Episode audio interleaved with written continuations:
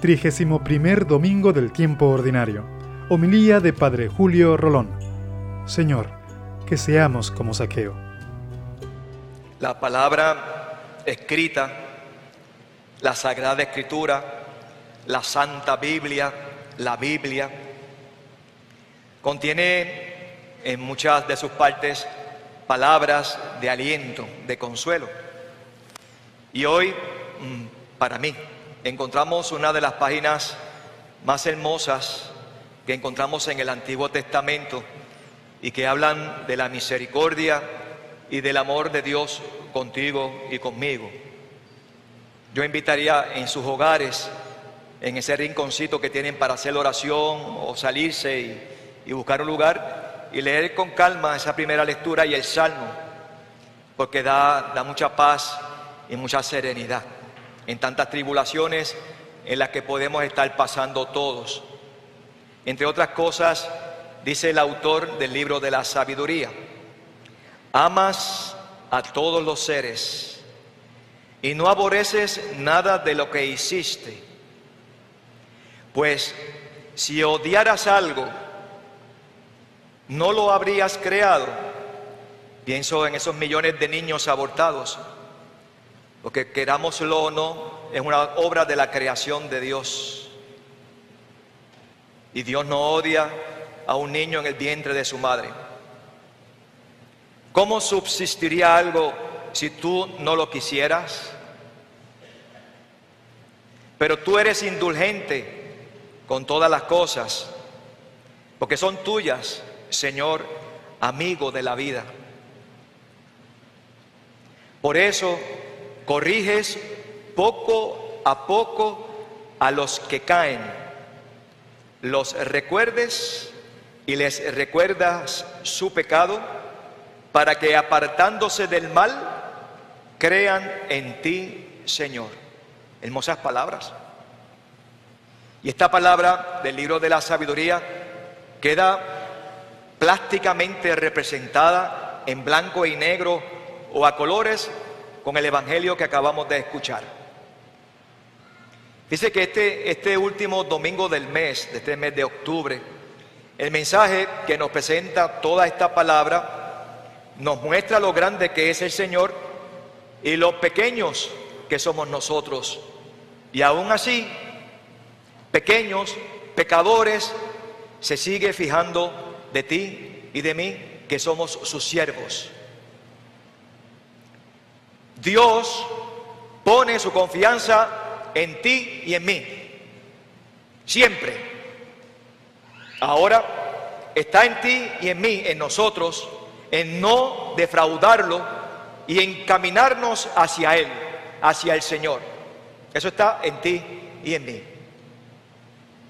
La vocación es ese don que Dios ha puesto en manos del alfarero como vasijas de barro. Es delicada esa vocación y debemos cuidarla. No solo la vocación sacerdotal, sino también lo que han sido a la vida matrimonial y a la soltería. Hay que cuidar la vocación como un tesoro en una vasija de barro que se rompe, que se puede romper. De aquí que vamos al Evangelio. El Evangelio nos presenta el relato de este personaje llamado Saqueo. Un hombre, un ser humano que tiene curiosidad, está inquieto, tiene inquietud, está insatisfecho con su vida, porque nada le llena, todo le parece un, y resulta un vacío de la vida. Un hombre que tiene deseos e ilusiones. ¿Se recuerdan el Evangelio del domingo pasado? Salieron dos hombres al templo a orar. Uno era qué? Fariseo y el otro publicano. Y los dos hicieron oración. ¿Y cómo era la oración del publicano? Metido en, el rincón del templo diciendo y dándose golpes de pecho, Señor, apiádate de mí, que soy un pecador. Yo pienso me puedo equivocar en esta percepción que tengo, pero eso que dijo Jesús como parábola, estaba hablando de saqueo, que más adelante se lo encontró. Y quizás saqueo iba muchas veces al templo, en la esquina del templo para orar y para pedir misericordia. Y le encontró. Por eso te digo, saqueo tiene curiosidad, es inquieto, su vida está insatisfecha, tiene deseos e ilusiones.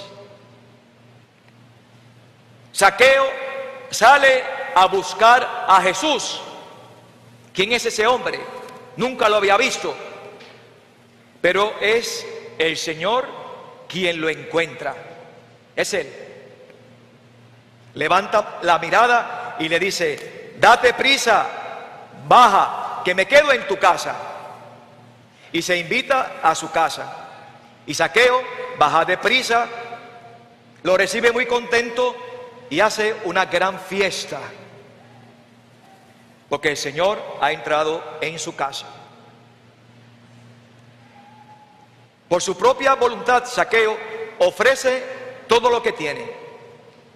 Y sobre todo, mis hermanos, mis hermanas, ofrece tres cosas a Jesucristo, a su Dios, a su Señor. Primero, trata de quitar, de quitarse lo que le estorba. Porque el Señor lo llama, como te llama a ti, como me llama a mí, y se da cuenta.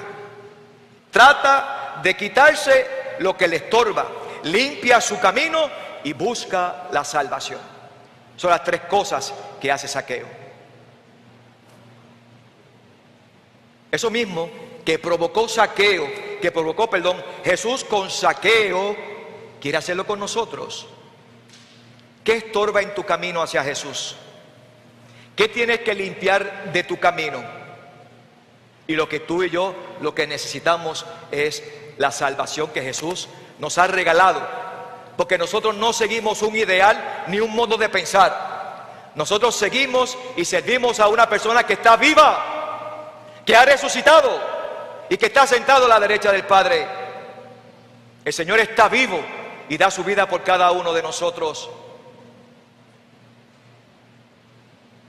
Ese mismo camino, ese mismo encuentro que tiene Jesús, acabo de decirlo, con saqueo, lo hace con la iglesia y lo hace contigo y conmigo.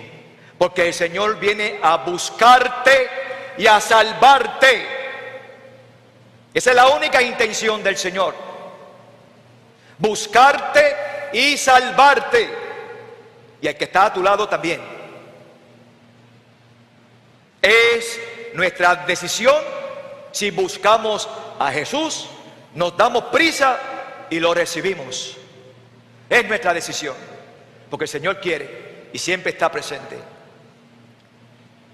Permitamos que se aloje en nuestra casa y comparta con nosotros, aun siendo los más grandes pecadores. ¿Te da vergüenza ese pecado?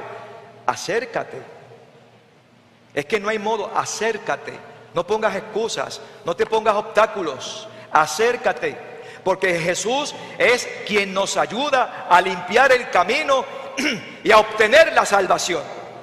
No somos nosotros, nosotros no podemos hacer nada, es Él quien nos dará el camino y la salvación, es el Señor.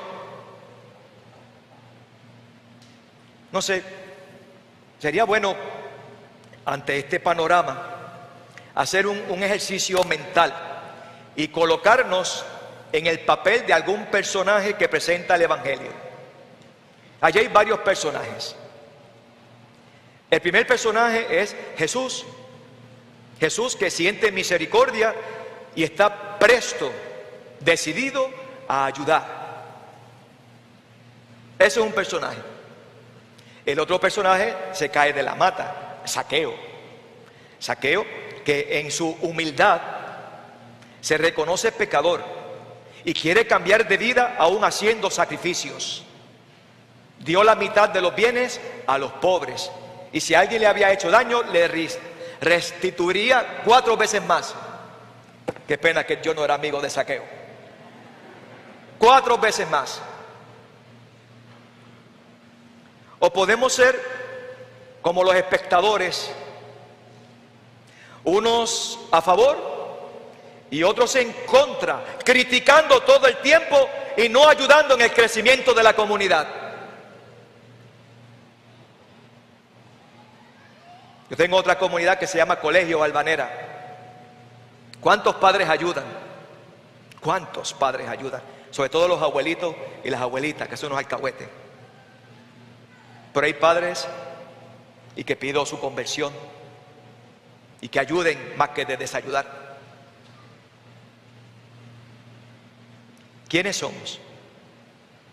¿Como Jesús? ¿Como Saqueo? ¿O como esos espectadores, unos a favor, otros en contra? Como la semana pasada yo me sentía entre fariseo y ahora publicano, y esta semana, no sé ustedes, uno tiene un poco de todo. Y yo le pido en mi oración, yo como sacerdote, primero como cristiano, luego como sacerdote le pido al Señor que Señor que sea como saqueo, que sea como saqueo. Llámame Señor, quiero estar contigo y estoy dispuesto a lo que me pidas. Y eso, y esta actitud, mis hermanos, como a saqueo, nos llevará a la conversión. Le pedimos al Señor que nos ayude, insisto, a ser como saqueo. Que así sea.